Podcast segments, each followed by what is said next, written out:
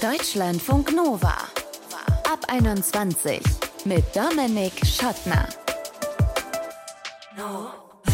Hey, alle, die schon mal um einen lieben Menschen getrauert haben oder es vielleicht immer noch tun, ihr kennt das meiste, worüber wir in diesem Ab 21 Podcast sprechen werden. Aber mal ganz ehrlich, auch nach vielen Todesfällen in der Familie und der Umgebung, wie man richtig und authentisch mit jemandem trauert, der gerade einen lieben Menschen verloren hat, das ist dann doch jedes Mal aufs Neue eine richtig große Herausforderung. Und deswegen schauen wir da jetzt nochmal besonders drauf in diesem Ab 21 Podcast. Schön, dass ihr dabei seid. Es braucht eben einen Raum, in dem ich mich nicht rechtfertigen muss, nichts erklären muss. Das ist Jennifer Otte. Sie ist Trauerhelferin für junge Menschen und sie wird uns Wege aufzeigen, wie wir trauernde Freundinnen und Freunde gut unterstützen können. Und was ganz ähnliches haben wir auch erstmal mit Steffi vor. Ihr Verlobter ist vor ein paar Jahren mit gerade mal 30 gestorben. Und da fehlen einem wirklich buchstäblich die Worte, weil das einfach nicht dazugehören sollte. Sterben mit 30. Was Steffis Freundinnen und Freunde bei der Trauerhilfe gut und was sie vielleicht auch weniger gut gemacht haben, das bespricht sie unter anderem mit einer Freundin in ihrem Podcast Ich bin hier und du bist tot und jetzt auch mit mir. Hallo Steffi. Hallo. Kannst du sagen, wann du das letzte Mal mit einer Freundin oder mit einem Freund über deinen Verlobten gesprochen hast? Letzte Woche. Mhm. Also noch nicht so lange her, vor ein paar Tagen, ja. Was sind das für Eigentlich Anlässe? Wirklich regelmäßig. Also gerade mit guten Freunden, die wissen, dass das immer ein Thema bleibt, egal wie viel Zeit vergangen ist. Und da ist es eigentlich immer mal wieder Thema. Also entweder, dass es jetzt speziell um die Trauer geht oder aber auch, dass man Geschichten erzählt, so von ihm oder unserer Zeit zusammen oder sich an irgendwas erinnert. Also das bleibt eigentlich immer so ein Bestandteil ja, meines Lebens und auch des Lebens meiner besten Freunde. Hm. Wie sind diese besten Freunde damals umgegangen mit der Todesnachricht? Wie haben die sich dir genähert? Also ich muss sagen, so meine engsten Freunde eigentlich, die haben das super gemacht, obwohl die sicher auch total überfordert waren, dass sie nämlich einfach da waren, was du ja auch gerade schon gesagt hast. Das ist ja eigentlich mit das Wichtigste und das ist, glaube ich, auch das Problem bei anderen Freundschaften, dass es auch Leute gibt, die einfach von der Bildfläche verschwinden. Mhm.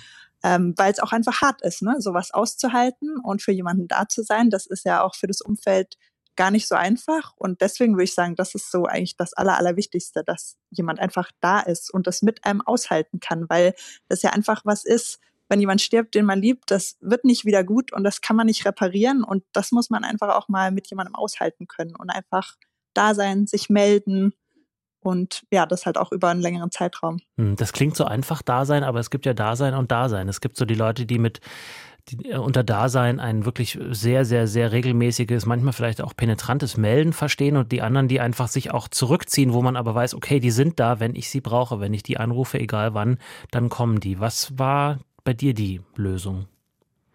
Ja, ich würde sagen, das ist tatsächlich ein ganz schmaler Grad und ein schwieriges Thema, weil da wahrscheinlich jeder auch super anders ist. Also und auch man je nach Phase der Trauer oder wie es einem gerade geht, super anders ist. Ne? Es gab Tage, da wollte ich einfach nur auf dem Fußboden liegen und mit gar niemandem sprechen. Und dann wiederum war, fand ich es total toll, wenn Leute angerufen haben, vorbeigekommen sind. Deswegen ich glaube, da gibt's halt nicht so eine Pauschalantwort, sondern dass man halt einfach dran bleibt. Also dieses, nur im Hintergrund sein und so dieser Spruch, du kannst dich immer bei mir melden, wenn du es brauchst, ist auch schwierig, weil, also ich weiß gerade, wie es mir am Anfang ging, manchmal kriegt man das einfach nicht hin, sich zu melden. Also da geht es einem so schlecht, dann weiß man nicht mal, wie man morgens eine Hose anziehen soll, geschweige denn sich bei jemandem zu melden. Und dann ist es einfach toll, wenn man Freunde hat, die einfach vor der Tür stehen oder die einem zumindest schreiben, hey, ich komme bei dir vorbei, lass eine Runde spazieren gehen. Und man kann ja dann immer noch sagen, nee, du, da ist mir echt gerade nicht danach. Mhm. Aber dass halt man immer wieder das Angebot bekommt und nicht auch noch so diese Hemmschwelle hat, jetzt muss ich da anrufen und ich mir überlegen, was brauche ich denn gerade, das weiß ich ja vielleicht auch gerade gar nicht. In solchen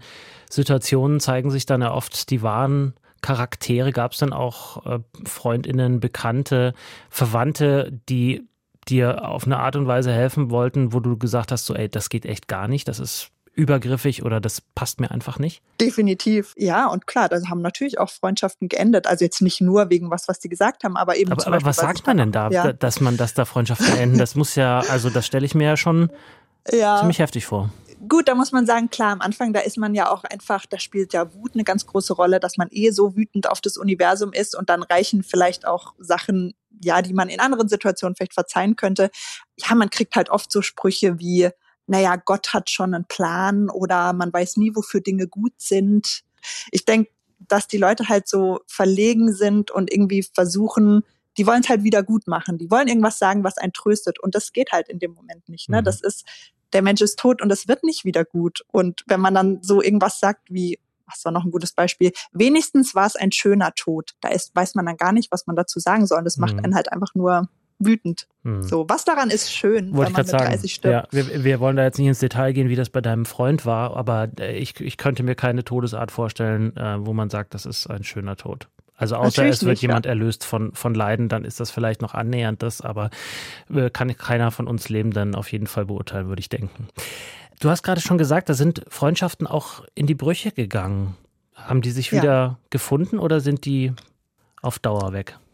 Nee, ah ja, auf Dauer weg. Und ich glaube, das geht eigentlich fast jedem Trauernden so oder alle, die ich kenne, der hat solche Geschichten. Ich glaube, das ist aber hauptsächlich nicht jetzt, dass derjenige eine Sache gesagt hat, weil wenn es echt gute Freunde sind, da kann man ja auch darüber reden. Da kann man ja sagen, du, ich weiß, du meinst es nur gut, aber das war echt scheiße, was du gesagt hast. Sondern das sind halt eher wirklich die, die einfach gar nicht damit umgehen konnten, die sich dann einfach gar nicht gemeldet haben und quasi gar nichts mehr mit einem zu tun haben wollten, weil es für sie selber so unangenehm war. Und ja, mhm. die das nicht aushalten konnten. Und klar, die sind dann verschwunden.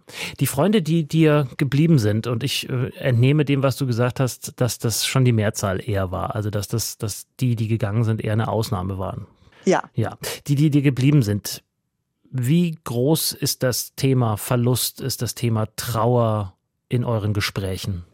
Ja, ich würde sagen, es hat schon einen hohen Stellenwert, weil das ja jetzt einfach ein großer Bestandteil von meinem Leben ist, dass er tot ist und dass eben er natürlich weiterhin einen großen Platz in meinem Herz und in meinem Leben hat. Und deswegen, ja, kann mich auch niemand richtig kennen, wenn er das nicht von mir weiß und wenn das kein Thema in unseren Gesprächen ist. Mhm. Wenn du jetzt andere Menschen, Männer vielleicht kennenlernst, wann, wann kommt das Gespräch darauf? Ja, also ich bin tatsächlich mittlerweile wieder verheiratet. Mein Verlobter ist jetzt seit vier Jahren tot. Und äh, ja, ganz schwieriges Thema. Ähm, es ist dann immer so die Frage, wie früh sagt man es, aber eben im Endeffekt zeigt einem die Reaktionen, die Leute haben ja auch ganz viel. Also das heißt, jemand, das war ja auch klar für mich, dass jemand, den ich wieder kennenlerne und den ich zusätzlich liebe und zusätzlich in mein Leben lasse und in mein Herz, dass der halt auch damit umgehen können muss und dass der auch ein Platz für meinen Verlobten schaffen muss. Und deswegen ist es eigentlich auch gar nicht so schlecht, das relativ früh zu sagen, jetzt im Bereich Dating, weil man dann gleich merkt, woran man ist und ob das jemand ist, mit dem man sich vorstellen könnte. Hm. Zum Schluss, Steffi, ähm, noch vielleicht für Menschen, die uns jetzt zuhören, die in einer ähnlichen Situation sind wie du damals. Was sollte man Freundinnen und Freunden vielleicht sagen oder, oder gibt es irgendeinen Tipp, wo du sagst, das hätte ich gerne gewusst damals? Ja, also wie gesagt, das Allerwichtigste ist da sein, sich melden, Sachen anbieten. Also wirklich sowas wie vorbeikommen oder können auch ganz praktische Sachen sein. Ich hatte zum Beispiel, meine Mutter ist alle zwei Wochen vorbeigekommen und hat einmal die Wohnung geputzt und ist mhm. einkaufen gegangen. Sowas anbieten. Und wie gesagt, Nein sagen kann der andere immer noch, aber dass man einfach immer von sich aus Sachen anbietet, nichts sagt, wo man irgendwie jetzt den Eindruck hat, man möchte es besser machen, sondern eher einfach so Sachen wie, es tut mir leid, ich bin für dich da, und was auch noch super schön ist, Geschichten teilen von dem Verstorbenen. Das machen die Leute auch viel zu wenig, weil die, glaube ich, irgendwie Angst haben, dass sie es damit noch schlimmer machen oder einen dran erinnern, was ja gar nicht geht. Man mhm. denkt da immer dran. Das heißt wirklich, wenn Freunde kommen und sagen, ah, neulich musste ich dran denken, wie wir damals diesen schönen Ausflug zusammen gemacht haben und eben dann eine Geschichte von dem Verstorbenen erzählen, das ist immer super. Egal, ob es frisch ist gemeinsam lachen ja. kann. Ja. Und auch schöne Erinnerungen teilen Und schöne kann. Erinnerungen teilen kann. Steffi, vielen Dank, dass du deine Geschichte mit uns geteilt hast. Steffis Verlobter ist gestorben, als er 30 war und äh, sie hat uns erzählt, wie ihre Freundinnen damals reagiert haben. Danke dir. Vielen Dank. Deutschlandfunk Nova. Trauer ist ja kein Thema, was man jetzt ganz dringend aus eigener Erfahrung kennen will. Bei Steffi haben wir eben gehört, wie sie damit umgeht. Sie hat sich das quasi selbst angeeignet, beziehungsweise vor allem auch im Gespräch mit Freundinnen und Freunden. Aber man kann das Ganze natürlich auch mit Expertinnen besprechen. Expertinnen wie Jennifer Otte. Sie ist Trauerbegleiterin für junge Menschen, die wie Jennifer einen oder sogar beide Elternteile verloren haben. Und was Jennifer mit den Trauernden macht, das kann sie uns jetzt am besten selbst erklären. Hi. Hallo, schön, dass ich da sein darf.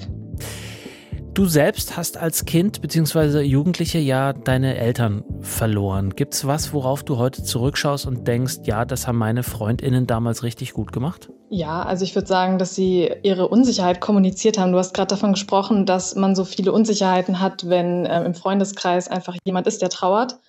Und was ich toll fand und was ich auch immer gern mitgebe, ist, dass diese Unsicherheit auch kommuniziert werden darf. Also man darf auch sagen, ich weiß gerade gar nicht, was ich sagen soll und das macht mich alles unsicher, anstatt einfach mit Floskeln sozusagen oder so Fra typischen Phrasen das zu überspielen. Also ich fand das angenehm, weil ich war auch sprachlos. Mhm. Und diese Sprachlosigkeit teilweise auch zu teilen und auch diese Stille, es muss nicht immer was gesagt werden. Das fand ich super angenehm. Wie ja. alt warst du denn? Also als meine Mutter gestorben ist, war ich noch sehr klein, da war ich gerade sechs. Mhm. Und äh, als mein Vater verstorben ist, war ich äh, knapp 16.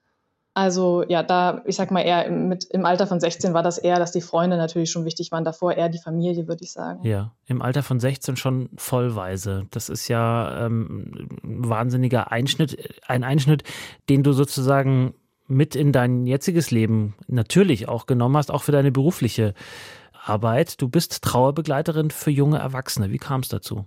Ja, eigentlich erstmal durch persönliche Erfahrungen, wie eben irgendwie auf der Hand liegt. Mhm. Also äh, ich habe mich. Ähm, ja, Man könnte ja auch sagen, ich möchte damit gar nichts mehr zu tun haben. Das war auch tatsächlich erst so, ähm, lustigerweise. Also ich, ich hatte immer das Gefühl, irgendwie will ich mehr machen. Also ich komme eigentlich aus dem Lehramtsbereich. Mhm. Und irgendwie war es das immer nicht 100 Prozent. Und ich hatte das Gefühl, da wartet irgendwie noch mehr, aber wusste nicht richtig was. Und dann kam irgendwann äh, jemand auf mich zu und ähm, hat gemeint, das wäre doch eigentlich genau das, was du machen kannst. Und ich war wirklich im ersten Moment so, nein, auf gar keinen Fall, weil ich ähm, so Sorge hatte, dass ich mich nur noch mit den Verlusten, die ich erlebt habe, identifiziere. Also mhm. dass das so mich komplett vereinnahmt, könnte ich fast sagen. Und ähm, das hat dann eine Weile gebraucht. Ich bin mit dem Gedanken dann einfach eine Weile ja, rumgelaufen und irgendwann hat es Klick gemacht und ich hatte wirklich ja, das Gefühl, ja genau, das ist das, was ich machen will. Das hat aber auch erstmal eine Weile gedauert, mich mit meiner eigenen Trauer auseinanderzusetzen. Und dann kam das. Warst du aber auch zu dem Zeitpunkt jetzt jenseits von Trauer auch immer schon so eine, wo die Menschen, deine Freundinnen und Freunde hingekommen sind, um sich vielleicht in anderen, zum Beispiel Liebessachen irgendwie äh, da einen Rat zu holen oder sich bei dir auch einfach ja, anzulehnen? Ja, schon. Ich war irgendwie immer so die Mama im Freundeskreis, Ach. würde ich jetzt behaupten. Glaubst du, das hat ja. auch damit zu tun, dass deine Mutter relativ früh gestorben ist in deinem Leben? Ich glaube schon, ja. Also ich habe auch drei kleinere Brüder und ich habe relativ schnell auch teilweise, glaube ich, diese Mama-Rolle eingenommen. Das ist auch ganz, also das passiert sehr oft, wenn Töchter ihre Mutter verlieren. Mhm. Ähm, und ich glaube schon, dass das auch damit zusammenhängt, ja. So, nachdem die Leitung ein bisschen wackelig ist, sind wir aufs Telefon gewechselt. Und Jennifer, ich würde gerne wissen, wer kommt denn eigentlich zu dir? Wer sind die Menschen, die sich von dir in ihrer Trauer begleiten lassen? Ja, das sind meistens Frauen so zwischen 20 und 35, also junge Frauen, die ähm, Mama oder Papa oder manchmal auch beides verloren haben, also so wie ich. Und äh, ja, die, die Halt suchen, die Austausch suchen vor allem. Also die meisten haben eigentlich einen Freundeskreis, der auch ja mit ihnen viel über die Trauer redet. Und trotzdem ähm, kommen eben viele und sagen, es, es braucht eben einen Raum, in dem ich mich nicht rechtfertigen muss, nichts erklären muss und in dem andere junge Frauen sind, andere junge Menschen, die eine ähnliche Situation erlebt haben und deswegen das wirklich sehr, sehr gut nachvollziehen können. Und ähm, genau. Und wann kommen die zu dir? Ein typischer Zeitpunkt ist oft so nach einem Jahr ungefähr. Ich denke, dass nach einem Jahr, also verschiedene Dinge passieren dann, würde ich sagen. Also erstmal hat sich langsam wieder ein Alltag eingependelt. Vielleicht kann man auch wieder arbeiten gehen, studieren gehen. Viele machen ja dann doch eine Pause. Und was vor allem, glaube ich, passiert, ist, dass ähm, die soziale Unterstützung so vom Umfeld etwas nachlässt. Und wie geht ihr dann vor? Also muss man sich das vorstellen wie bei einer Psychologin, einem Psychologen vielleicht oder ähm, hast du einen anderen Ansatz? Also ganz klar ist erstmal Trauerbegleitung ist keine Psychotherapie. Äh, mhm. Das ist ganz klar voneinander zu trennen. Also ich habe auch einige ähm, Trauernde, die auch in äh, Psychotherapie sind und parallel dazu eine Trauerbegleitung machen. Also ich, ich, arbeite viel in Gruppen und auf sehr kreative Weise versuchen wir uns der Trauer zu nähern. Das heißt, wir machen Schreibübungen, wir machen Gestaltübungen und ähm, dann tauschen wir uns eben in der Gruppe darüber aus und so mhm können die Trauernden sich gegenseitig irgendwie nochmal Halt geben, Unterstützung geben.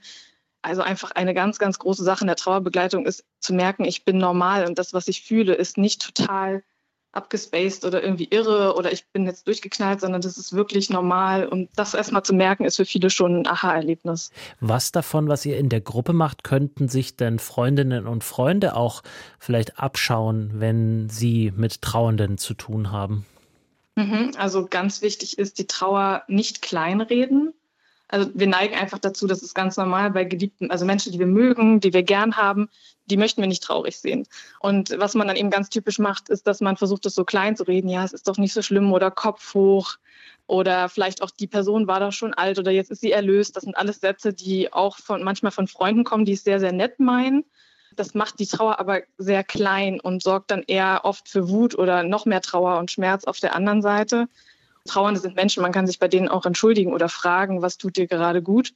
Manchmal können sie vielleicht nicht antworten. Es braucht manchmal viel Geduld auch im Umgang mit Trauernden. In dem Moment, in dem man versteht, dass die Trauer eigentlich die Liebe ist, die oder die Verbundenheit zu der Person, die verstorben ist, nur über den Tod hinaus, in dem Moment, in dem das wirklich so reinsackt, diese Erkenntnis, ähm, dann hören die meisten auch auf, die Trauer kleinreden zu wollen, weil sie verstehen, die Liebe wollte man ja auch nie wegmachen vor dem mhm. Tod der Person. Warum sollte man die Trauer dann irgendwie wegmachen oder klein machen wollen? Mhm. Und trotzdem würde ich behaupten, dass zumindest äh, nach außen, nach einer gewissen Zeit, die ist mal länger, mal kürzer, die Trauer jetzt nicht mehr vielleicht das bestimmende Gefühl im mhm. Leben ist. Trotzdem also ich kenne das aus eigener Erfahrung, sogar meine Oma, ne, die war 92, wo man sagen würde, so, ja gut, die hat auch ihr Leben wirklich gelebt, die ist jetzt zehn Jahre tot, auch an die denke ich einmal in der Woche mindestens, denke ich auch, wie, wie hat sie geklungen am Telefon. Ähm, wie schafft man das, auch als Freundin, als Freundin vielleicht, ähm, da zu unterstützen, wenn man merkt, die Person trauert noch, auch nach vielen Jahren noch? Also was ich immer ganz gut finde, ist sich die Termine, also zum Beispiel das Todesdatum oder auch das Geburtsdatum der verstorbenen Person wirklich in den Kalender eintragen, so wie man sich auch Geburtstage von Freunden in den Kalender einträgt, weil Trauernde dann oft gerade nach mehreren Jahren ähm, an den Todestagen so nochmal in ein Loch fallen. Und das Gefühl haben, alle anderen drumherum, für die hat sich die Welt weitergedreht und die haben das alles schon wieder vergessen was passiert ist. Und für sie selbst ist es eben dann nochmal ganz, ganz präsent. Oder auch Weihnachten, ähm, so, so Feiertage, Muttertag, Vatertag, gerade wenn eben Mutter und Vater verstorben sind, sich diese Termine vielleicht irgendwie markieren im Kalender und die Trauernden an dem Tag dann unterstützen. Und wenn es nur eine WhatsApp-Nachricht ist mit äh, Ich denke heute an dich oder fühl dich umarmt oder was auch immer, das müssen keine großen Sachen sein, aber dass die Trauernden merken, ach ja, da denkt jemand an mich und weiß, dass ich heute vielleicht einen schweren Tag habe. Sagt Jennifer Otte. Sie ist Trauerbegleiterin für junge Erwachsene. Danke dir, Jennifer. Sehr, sehr gern. So, und jetzt wollen wir natürlich gerne auch von euch hören. Wie trauert ihr? Ist euch da vielleicht schon mal was passiert, was ihr mit uns teilen wollt? Könnt ihr gerne tun. Per Mail, mail at deutschlandfunknova.de oder per Text oder Sprachnachricht bei WhatsApp 0160 9136 0852. Ich bin Dominik Schottner. Vielen Dank für euer Interesse. Bis zum nächsten Mal. Bleibt gesund und geschmeidig. Ciao. Deutschlandfunk Nova ab 21. Immer Montag bis Freitag auf deutschlandfunknova.de und überall, wo es Podcasts gibt. Deutschlandfunk Nova ab 21.